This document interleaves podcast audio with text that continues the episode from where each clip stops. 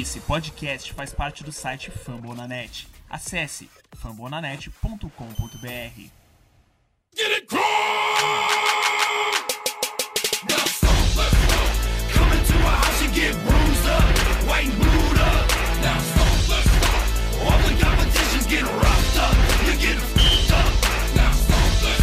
Fala rapaziada, começando aqui mais um podcast Cultos Brasil nosso podcast que é feito em parceria com o pessoal do Fambonanet. É, vocês me conhecem lá do Twitter, eu sou o Davi do arroba para fazer esse episódio aqui um pouco triste de hoje. É, eu tô com a Carol, redatora lá do Fambo.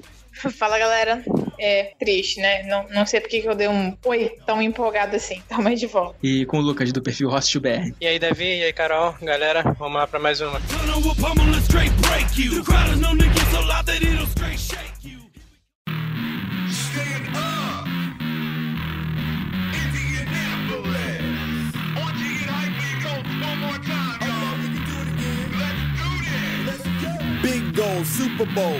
É um pouco triste que foi despedido do coach na temporada, né? Essa derrota aí por 31 a 13 pro Kansas City Chiefs no Divisional Round. Infelizmente, coach fora. A temporada até que foi muito boa pra gente ali, 10 vitórias na temporada regular, mais uma no, na rodada de wild card. Infelizmente, a gente não foi para aí pra esse ataque potente aí do Chiefs. Já começo perguntando aqui para vocês, galera. É, vocês acham assim que no jogo, pelo menos ali naquele início, é, a neve atrapalhou o coach um pouquinho ali, principalmente a parte defensiva, que a gente tava perdendo muitos tackles ali na defesa. O Chiefs estava correndo muito bem com a bola, coisa que o coach tava, vinha trabalhando muito bem, vinha contendo muito bem. E também já perguntar aí qual foi o destaque de vocês dessa partida, pode ser negativo, positivo, o que, que vocês acharam aí do jogo em si? É, Davi, então acho que a diferença maior, cara, foi, foi na trincheira. É, a gente vinha falando aqui nas semanas anteriores como o coach estava jogando bem, tanto na linha ofensiva quanto na linha defensiva. É, eu acho que nessa partida, em que as trincheiras iam ser muito importantes por causa da neve e tal, que a gente não apresentou nosso melhor jogo na linha ofensiva.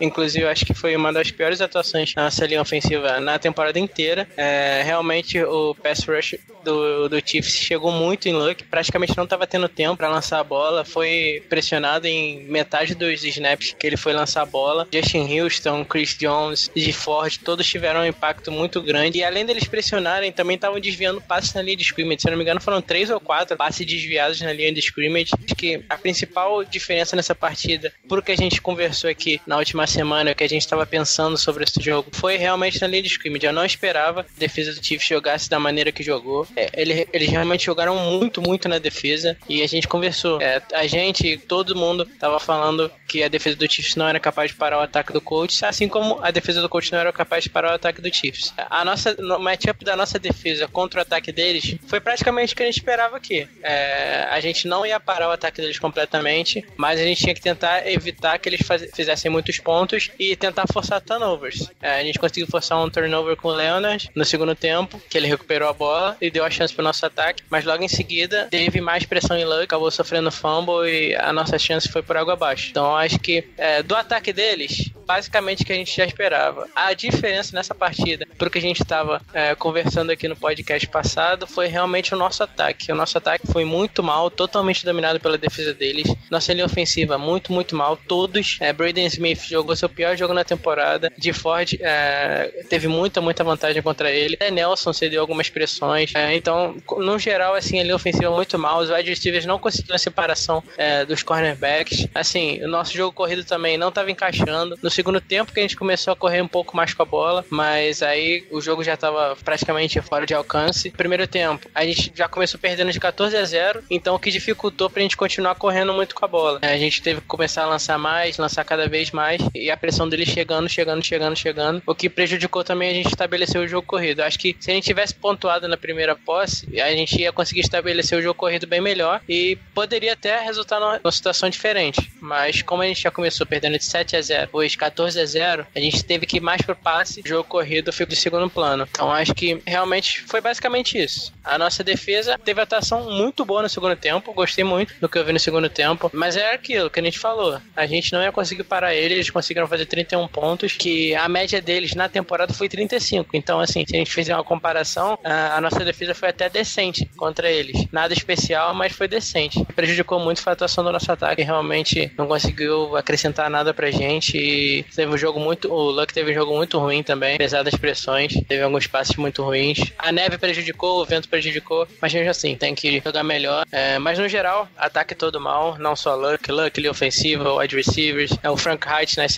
nas chamadas também. Então, assim, uma noite para esquecer do ataque. Esse time ainda tem muito futuro. Falei, Davi, é, Lucas, então. Lucas já resumiu bastante e muito bem o, o que aconteceu no jogo, mas assim, eu gostaria só de pontuar algumas coisas. Por exemplo, a atuação do Damian Williams. É, a gente falava bastante aqui, é, e acredito que boa parte da, de quem cobre a NFL sabe que o jogo corrido do Kansas City não é a mesma coisa com o Damian Williams do, em comparação com o que era com o Karen Hunt. É, eu até falei na, na prévia no podcast anterior, a média de pontos do Chiefs caiu com o Damian Williams comparado com o que era com o Karen Hunt, de 36 para quase 32 pontos. Então, assim, se você for parar, a média deles ficou mais ou menos ali na, naquele nível, né? E uma coisa que me assustou muito mesmo foi a atuação da linha ofensiva. O Lucas já citou o Braden Smith. Eu também queria citar o Glowinski, que também não jogou bem. A linha, acho que a linha ofensiva como um todo não jogou bem, mas o lado direito sofreu demais. Era constante você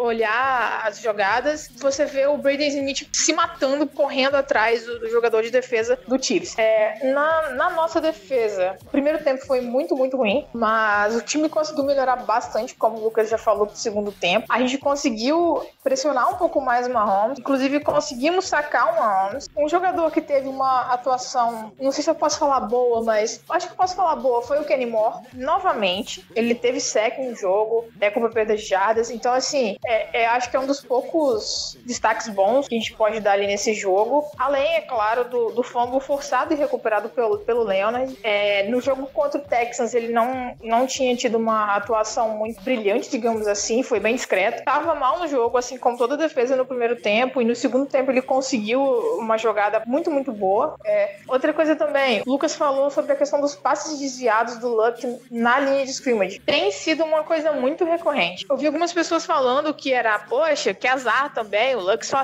acabou ali é, desviando o passe na linha ofensiva, desculpa, na, pela linha defensiva do, da defesa do, do adversário. Deu bug aqui agora. A linha defensiva do time adversário conseguiu desviar o passe, mas isso não é nem um pouco azar. Muito, muito provável que o Chiefs dedicado boa parte do tempo de preparação para esse jogo. Ponto é o Luck teve interceptação por conta de passe desviado contra o Texans. A gente teve bastante problema com isso durante a temporada regular. Inclusive, eu lembro de um passe desviado contra os Redskins que foi bem feio. Também teve contra os Eagles. Então, assim, o nosso ataque deixou muito, muito a desejar. Logo de cara, quando a primeira jogada do Colts foi uma tentativa de corrida e vem um cara e derruba o Marlon Mack atrás da linha de scrimmage, se não me engano, duas ou, ou três jardas, eu já falei, é, complicou. Porque a nossa linha ofensiva não fez jus ao que fez durante a temporada regular. O Luck não jogou bem. Enfim, os wide receivers mostraram que eles eram nesse jogo que eles foram na primeira metade, digamos assim,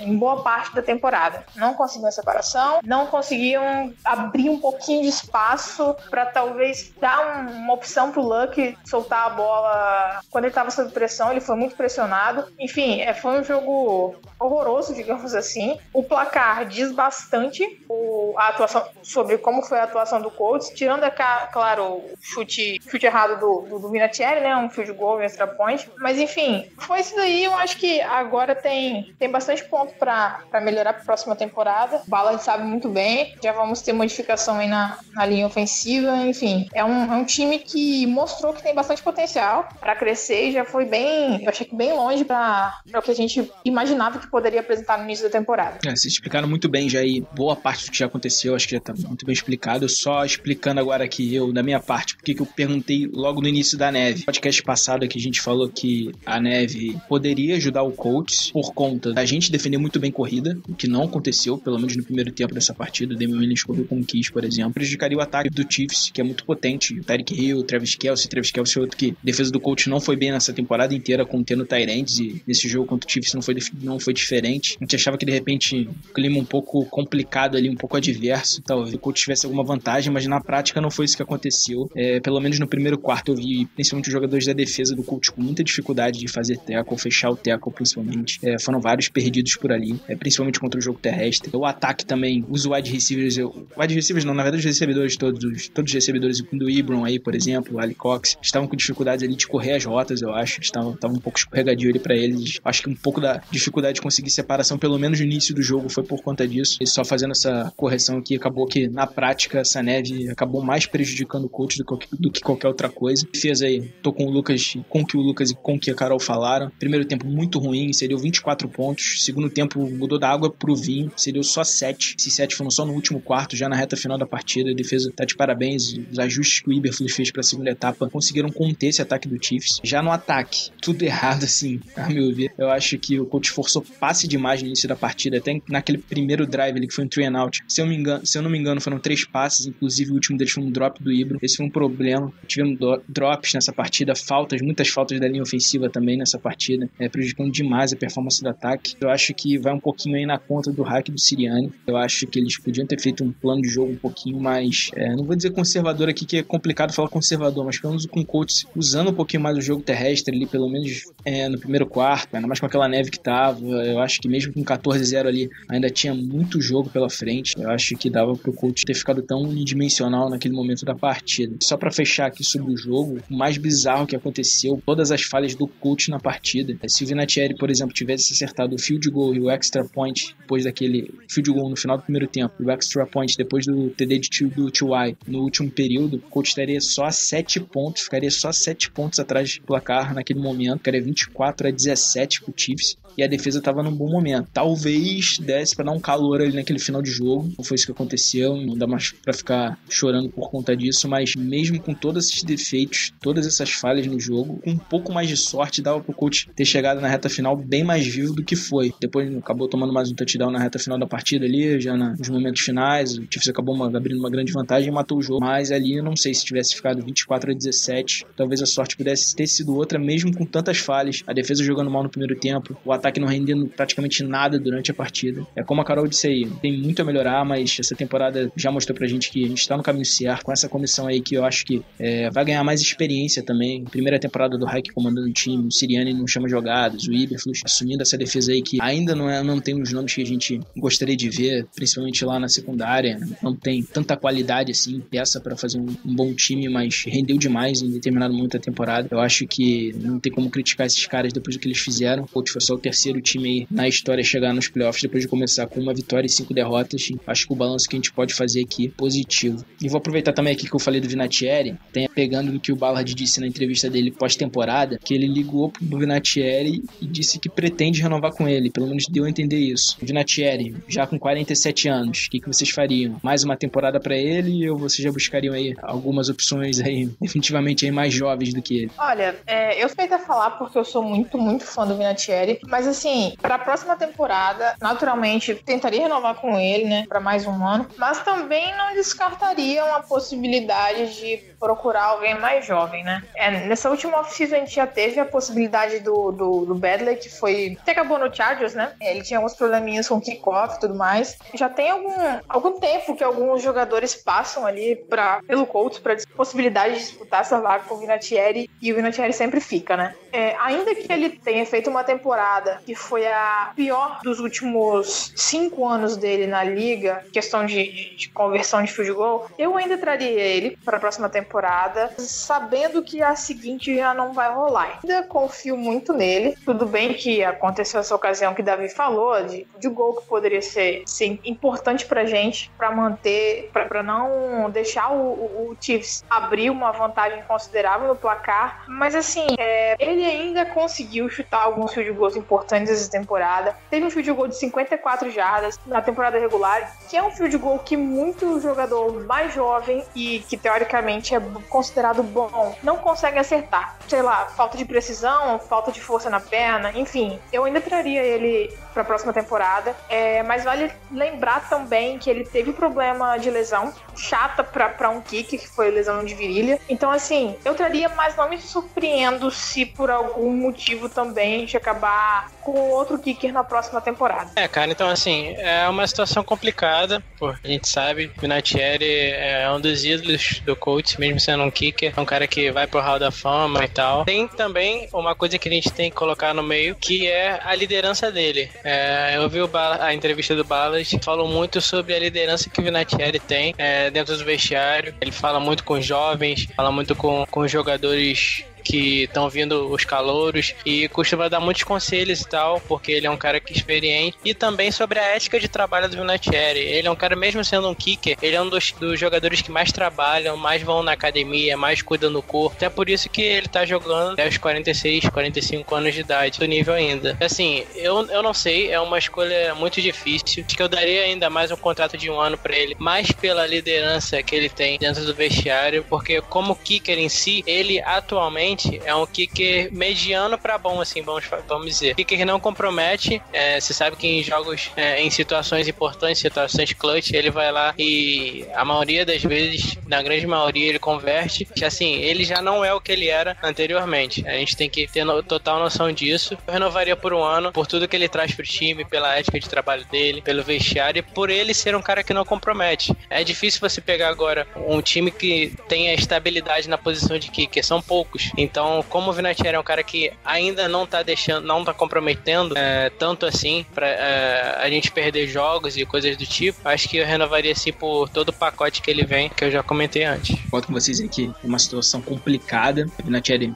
fazendo aqui uma rápida correção, ele fez 46 anos durante a temporada, mas durante dois, jogar mais uma, é, durante a temporada de 2019 ele completa 47. Eu, assim, particularmente, daria mais um ano de contrato para ele. É, Lucas falou muito bem, ele já não é mais kicker que ele era, por exemplo, vamos dizer assim, 5, 6 anos atrás, que pelo menos eu tenho notado muito nele. Em jogos que tem de estádio aberto, o clima tá muito desfavorável, ele já não é mais tão confiável. Se você pegar uns jogos que eu lembrei da temporada passada, teve aquele jogo na Nevasca em Buffalo, ele, tem, ele não foi tão bem, tá certo que tava uma, quase um metro de neve no campo, mas não foi bem, ele até acertou um chute muito importante, levou o jogo pra prorrogação, mas ele perdeu, se não me engano, dois chutes naquela partida. Naquela sequência teve um jogo contra o Ravens, que foi lá em Baltimore, chovendo muito, ventando muito também, estádio aberto. Ele errou um chute. Agora, nesse jogo do Chiefs aí, playoff, é, errou um field goal, errou um extra point. É raríssimo ele errar extra point, então é, ele já não tá mais naquela forma de alguns anos, daquela excelência que ele tinha. Mas, vendo aí que alguns times têm sofrido com kicker, eu daria pelo menos mais um ano para ele. Muito que o Lucas falou aí, o Ballard elogiou muito ele nesse sentido também, que ele é um cara experiente, é uma liderança do grupo, tá sempre falando com os mais jovens. Então eu acho que pelo menos mais um aninho ele poderia jogar pelo Colts. Eu acho que Ballard e o próprio Dinatieri vão acabar chegando aí num consenso e eu acho que eles vão é, renovar pra pelo menos por essa temporada de 2019. A partir daí a gente vê o que vai acontecer. Eu confio aí nessa comissão e no Ballard pra, quem sabe aí no pós a carreira do Dinatieri arranjarem um kicker é, confiável aí pro nosso Colton. Pegando mais um ponto aqui dessa entrevista do Ballard, que ele citou outro jogador é, em específico. É, ele falou muito sobre o Clayton Gathers, nosso safety aí. Ele teve uma reação até emocionada ali pós-jogo abraçando o Gathers. Gathers que nos últimos anos aí tem enfrentado problemas de lesão, tem ficado muito tempo afastado. Esse ano jogou até que número razoável de jogos, mas em alguns ali não foi tão bem assim, a gente pode dizer. Eu acho que talvez Guedes é um pouquinho complicada a situação dele. Acho que a gente tem alguns bons jogadores ali na posição dele, por Fairley, acho que é um cara que joga bem por ali. O Guedes deu uma queda de produção. A primeira temporada dele como de calor foi muito boa. Depois acho que foi caindo o ritmo, essas lesões têm atrapalhado um pouco ele. O Ballard falou que talvez renove com ele também. Deu a entender isso, pelo menos. Não falou expressamente, mas deu a entender. Eu acho que de repente um contrato de um ano, um valor não tão elevado, eu acho uma boa. Não sei o que vocês acham. Vocês renovariam Guedes, buscariam outras opções. Lembrando que o Guedes é muito utilizado ali no boxe ali para conter corrida. Ele é, teoricamente essa é a melhor função dele dentro do time. É, queria saber aí a opinião de vocês. Vocês dariam aí mais um tempo Gather? Você acha que o tempo dele no coach já deu? Bom, Davi, é, eu sigo essa mesma ideia que você falou. Eu também tentaria negociar com ele essa, esse contrato de um ano. Tudo que você falou é basicamente resume, resume a situação do Gathers, né? Assim, ele não é um jogador hoje bom. Ele é um jogador bem, bem mediano para ruim logo, assim, vamos, vamos falar bem claro. E ele tem uma coisa que me irrita muito em jogador. É, desculpa a palavra, mas para mim às vezes ele é meio burro, sabe? Ele ir na força, ele quer parar o cara na força bruta e às vezes se esquece de fazer o movimento da forma correta, técnica.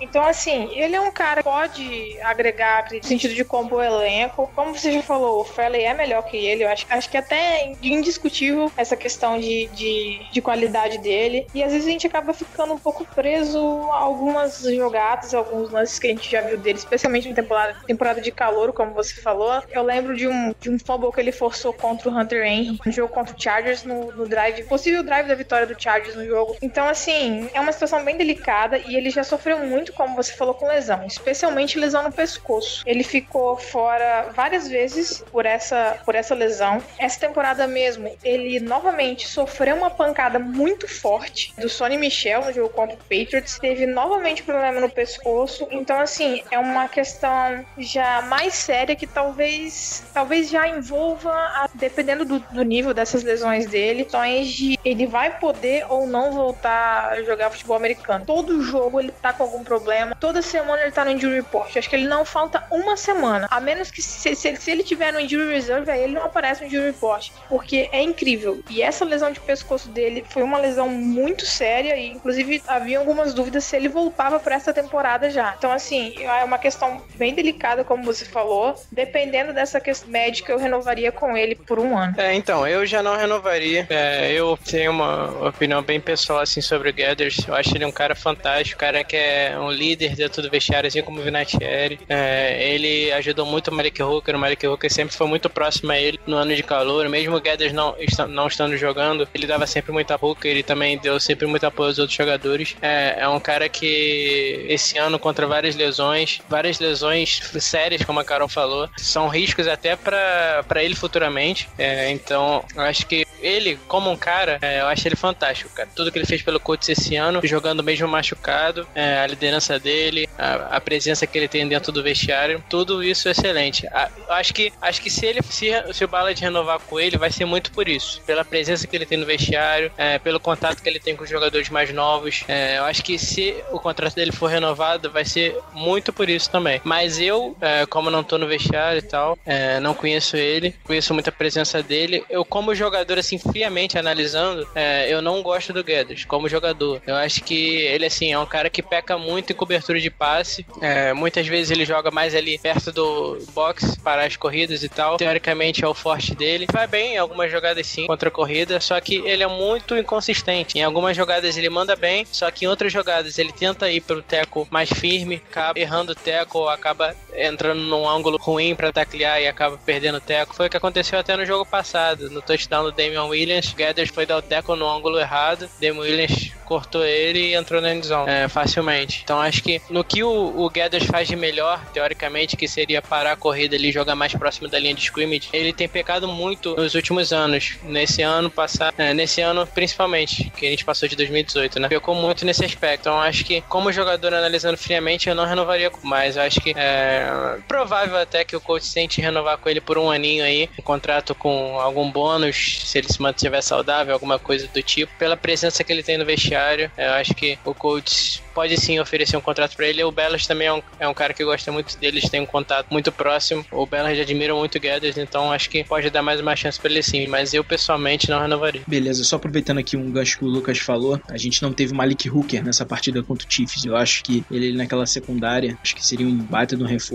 ali nessa partida. Talvez não mudasse o resultado final, mas eu acho que traria um pouquinho mais de dificuldade com esse ataque do Chiefs. Só um negocinho rápido que eu deixei de passar quando eu falei ali sobre o jogo. Quando realmente saiu a notícia que o Hooker não ia jogar, eu já fiquei bem é, desanimado nessa partida. Até tuitei lá sobre isso, infelizmente. Mas é só mais um adendo aqui sobre Chiefs e Colts, esse jogo aí do último sábado. Para fechar, galera, essa semana a gente teve também a demissão do nosso técnico OL, David Guglielmo. Assim, demissão um pouquinho polêmica. Muita gente dizendo que o Reich teria pedido, entre aspas, teria pedido a demissão dele porque ele queria um cara que estivesse na mesma página que toda, toda a comissão técnica, que ele, o Siriani, principalmente, que ele comanda um ataque. E o De Guglielmo é uma contratação meio que, que veio por indicação do Josh, do Josh McDaniels, antes dele dar para trás e não assinar com o Colts. Tem gente também especulando que a demissão muito se deu por conta, o que pode ter ajudado. A situação lá com o Denzel Good, que era nosso tackle durante a temporada. Teve um irmão que infelizmente morreu no tiroteio, se ausentou do time por algum tempo para ficar com seus familiares, enfim, problema complicado de vida aí que pode acontecer qualquer um, infelizmente. Quando ele retornou ao Colts, o De Guglielmo disse, condenou a atitude dele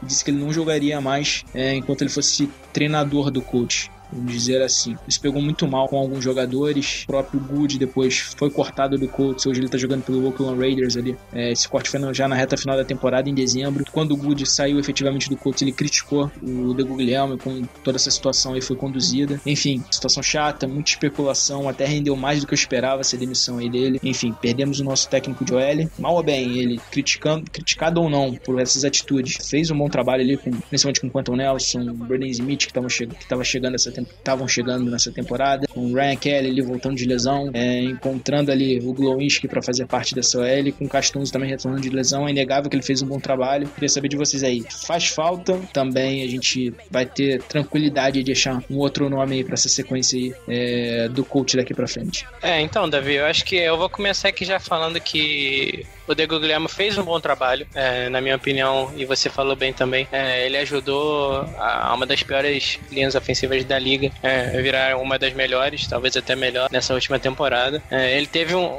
teve uma ajuda grande realmente. Mas, porém, não é só ele, não adianta, não é só ele. É, o talento que veio para a linha ofensiva também ajudou muito. É, eu acho que talvez tenha sido até a principal razão é, dessa reviravolta aí da linha ofensiva. O Brandon Smith entrou muito bem, o Quinton Nelson, todo mundo sabe, e o Glowinski também entrou bem. Ele era um cara que foi escolha de quarta rodada, então o talento ele tinha, só precisava ser um pouco lapidado. O que o Good fez um bom trabalho de lapidar o Glowinski. É, e também o esquema do Frank Wright, né? O esquema do Frank Wright era mais de passes é, mais rápidos, tirar a bola da mão do Luck é, mais rápido. O Luck teve a queda, a queda dele foi considerável em questão de tempo de lançamento, tempo para a bola sair da mão dele. É, sofreu uma queda considerável, acho que foi a menor da carreira. Então isso ajudou bastante também a diminuir as, as pressões em cima dele e diminuir a quantidade de sexo, né? É, então acho que, assim, não, não vai ser o maior absurdo ele ter saído, assim, ter sido demitido. Também não vai fazer tanta falta assim como eu já vi muita gente falando. É, eu acho que não adianta. O Frank Wright, ele é um cara que trabalha muito em conjunto com seus coordenadores, principalmente da, da parte ofensiva, né? Ele, o técnico de linha ofensiva para ele tem que ser um cara que encaixe na filosofia de trabalho dele, porque ele sempre marca reuniões, jogadores de linha ofensiva, jogadores skill positions, né, que são os running backs, os wide receivers, os tight ends, é, e com o quarterback para marcar, para eles analisarem a questão da proteção pro passe é, durante toda a semana. Eles fazem até isso com uma semana de antecedência para poder estar tá tudo certinho na hora que chegar no jogo. Então, o Wright ele é muito envolvido em questão de linha ofensiva. Então, tem um cara que não foi contratação dele, tá sendo principal coordenador dessa parte de linha ofensiva, porque normalmente tem nesse esquema do Wright tem três assistentes ali de linha ofensiva, mas o Good era o cara que comandava a sala ali, né? Que eles faziam as análises para linha ofensiva, o treinador da linha ofensiva. Então, é, eu acho que se a filosofia do Good não encaixava com a filosofia do Wright, não adianta, porque eram muito próximos, a filosofia não tá batendo. Outra coisa, a questão do Good.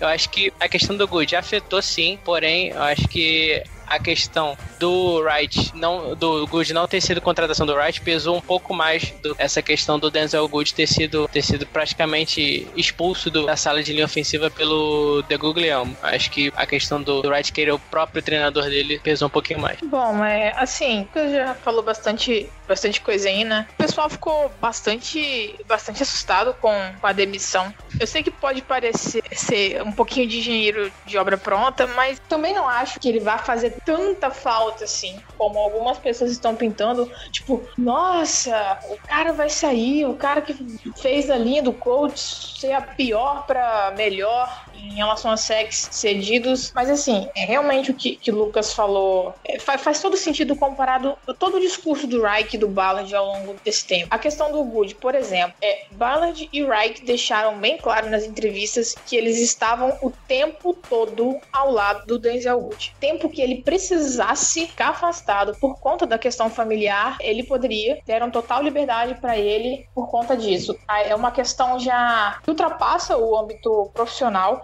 e já tem um, um já passa a ser uma coisa de humanidade. O cara tá passando por uma situação super complicada. O mínimo que você pode fazer é, é dar suporte a ele. E a gente já viu que o Ballard faz isso desde quando aconteceu o acidente que, que acaba tendo como vítima o Edwin Jackson. É, aquela questão da filosofia que o Lucas falou é muito importante. No início da temporada, o De Guglielmo falou que não iria, de forma alguma, mudar o estilo de treino dele, a forma como ele pede para a linha ofensiva jogar, a forma como ele trabalha trabalha, mesmo sem que o McDaniels é, é, viesse pro Colts, mesmo estando sob o comando de um, de um head coach diferente. É, saíram algumas especulações também, que houveram algumas, alguns problemas de sideline entre os, o coordenador ofensivo, Sirianni, o Reich, e também com o, para com o De Guglielmo. Então, assim, é uma coisa que, que, que não é surpresa, digamos assim, se for verdade. Foi uma das contratações também um pouco. Acho que foi a única contratação mais questionada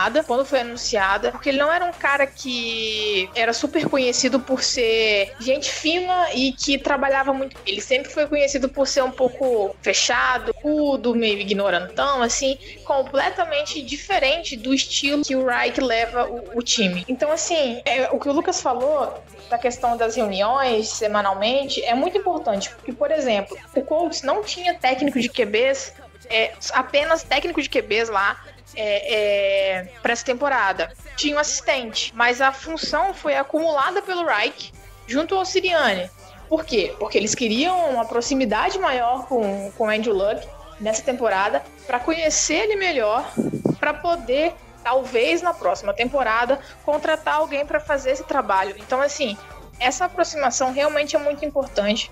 E a partir do momento que alguém já chega falando que não vai mudar o seu estilo, é, de treinar por conta de estar sob o comando de um head coach diferente do que aquele que eu trouxe para o time, complica muito a situação. Não acho que a, a, ausência dele vai ser tão sentida assim. Já existem até alguns nomes especulados aí no mercado que, que são já conhecidos do Reich que têm a mentalidade um pouco mais próxima. Mas é isso daí. Infelizmente, acabou acontecendo essa situação um pouco chata, mas vamos para a próxima, que provavelmente vai vir um, um bom técnico aí é, se seguir a linha de, de, de, pensamento que o Reich mostrou até o momento. Sim, com o De Guglielmo sai o Bob Johnson, que era o assistente de linha ofensiva do coach, trabalhava colado junto com o De Guglielmo, é, já saiu do coach, inclusive já tem outro time, foi pro Buffalo Bills, vai trabalhar por lá. Então a gente fecha aí agora esse assunto de demissão aí um pouquinho chato que rolou essa semana aí, eu acho que até alguns jogadores de linha ofensiva vieram no Twitter Vai falar que o Diego Guilherme, algumas especulações não eram cabidas, que ele não era um cara tão é, livremente, que não era um cara tão escroto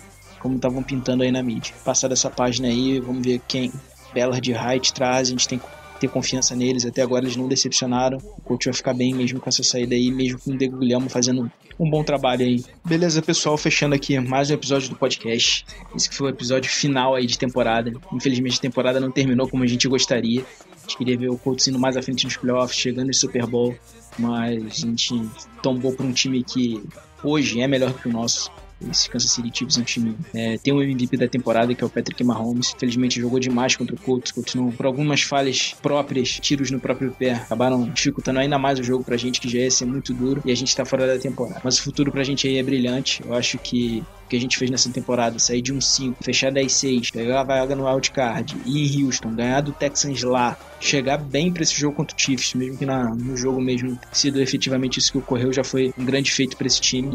Tem escolhas de draft aí, é, se não me engano, são nove escolhas que a gente tem no próximo recrutamento aí. Boas chances de fazer um bom trabalho. Bela de os scouts do Colts são muito competentes nisso. Tem um cap aí, eu acho que a gente não vai gastar tanto cap quanto muita gente fala aí, principalmente nas redes sociais, mas eu acho que confio que vão chegar alguns reforços ali pontuais pro coach ficar ainda mais forte para a temporada de 2019. A gente encerra por aqui os podcasts semanais. Queria agradecer demais aí toda a audiência de vocês, de vocês durante a temporada, tudo que vocês fizeram chegando, chegando junto com a gente lá na, na timeline, lá no Twitter também comentando, sempre perguntando nos jogos sempre chegando junto, a interação nessas últimas semanas aí com o coach para pegar a vaga no playoff. Nos playoffs foi demais. É, agradeço aqui também logo Lucas, Carol, Pedro, que hoje não pôde estar aqui com a gente, mas obrigado por toda a companhia aí de estarem no podcast com a gente, fazendo, sempre trazendo conteúdo aí excelente é, do coach em português. E é isso, galera. A gente deve fazer mais é, um recap aí dessa temporada mais pra frente aqueles melhores do ano que, se, que vocês já estão acostumados. E depois a gente vai ficar com um podcast mensal aí durante essa off-season, falando muita coisa aí, muita coisa boa vindo por aí. Esse, depois de draft, uh, a gente vai falar de calendário também, expectativa para a próxima temporada. Fiquem ligados aí que vem muita coisa boa, só que não com a frequência semanal que a gente estava tendo, beleza? Valeu de novo e abração aí a todos. É isso, Davi, já falou muito bem. O jogo não foi o que a gente esperava, realmente, mas como você falou, Chiefs é um time melhor que o nosso. Particularmente, estou torcendo por Chiefs é, esse ano. É, acho que o time deles é um time muito bom. Eu gosto do Mahomes também. Ainda mais depois do, do videozinho que saiu do, do Colts, que ele foi falar com o Leonard depois da partida. Achei uma atitude muito bacana da parte dele. Né? Então isso me deixou mais animado ainda para ver o Chiefs ganhando esse ano. Ainda mais ganhando do Patriots, né? Que a gente, que a gente sempre gosta. Assim, muito obrigado, galera, pela audiência que vocês têm dado aqui pra gente esse ano. É, obrigado, Carol, Davi, Pedro também. Sempre pela presença aqui, é, a parceria que vocês têm comigo. E então é isso, galera. Mais uma vez, muito obrigado por tudo. Não só por, pelo podcast, é, pela audiência do podcast, mas também pelo Twitter, que vocês sempre me ajudam lá, sempre interagem comigo também. É, então, continue, continue assim, que eu vou continuar interagindo com todo mundo, continuar falando com todo mundo. Pode ser mil, mil quinhentos, dois mil, três mil inscritos, que a gente sempre vai interagir e, não tem essa. E então é isso, galera. Mais uma vez, muito obrigado. Bom, galera, é isso daí, basicamente, o que vocês já fizeram, agradecer todo mundo. É, a gente acaba virando aí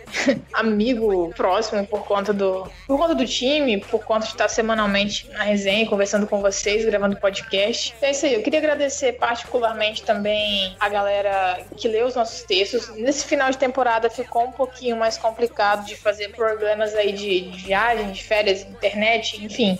Mas vocês estão sempre lá é, interagem com a gente lá no Twitter, leem os textos. E eu queria agradecer muito também o pessoal que está interagindo bastante com a gente no Instagram. É, a gente já passou de 200 seguidores ao longo da temporada. É uma marca que a gente nem imaginava que, que chegaria, mas a galera tá sempre lá. A gente tá tentando sempre colocar coisa nova para vocês, atualizações lá no, lá no Stories. Enfim, muito, muito bom ver que vocês estão se engajando lá no Instagram também. E é isso daí. A gente vai tentar aí continuar passando sempre informação nova para vocês. A off-season às vezes tem alguns períodos um, um pouquinho complicados que, que falta coisa para falar, mas eu acho que essa off-season vai ser bem mais, bem mais movimentada pro Colts, pelo menos em questão de especulação, afinal de contas a gente tá com que é bem, bem grande aí para gastar, mesmo que eu também acho que não vai gastar. Mas enfim, os textos vão continuar agora com menor frequência, naturalmente não com relação ao pós-jogo, mas textos de curiosidade já saiu do, do, do NFL Championship Game de 1958, o famoso jogo contra o Giants, vão sair novos textos. É, também a avaliação do draft, que a gente já fez temporada passada, a avaliação dos, dos jogadores que vieram via free agent. Então é isso daí, eu queria agradecer novamente a vocês. Já, já deixar é, registrado aqui também o um agradecimento por parte de Pedro, que não pôde estar aqui hoje. Mas é isso aí, galera. Obrigado e até o próximo, próximo podcast.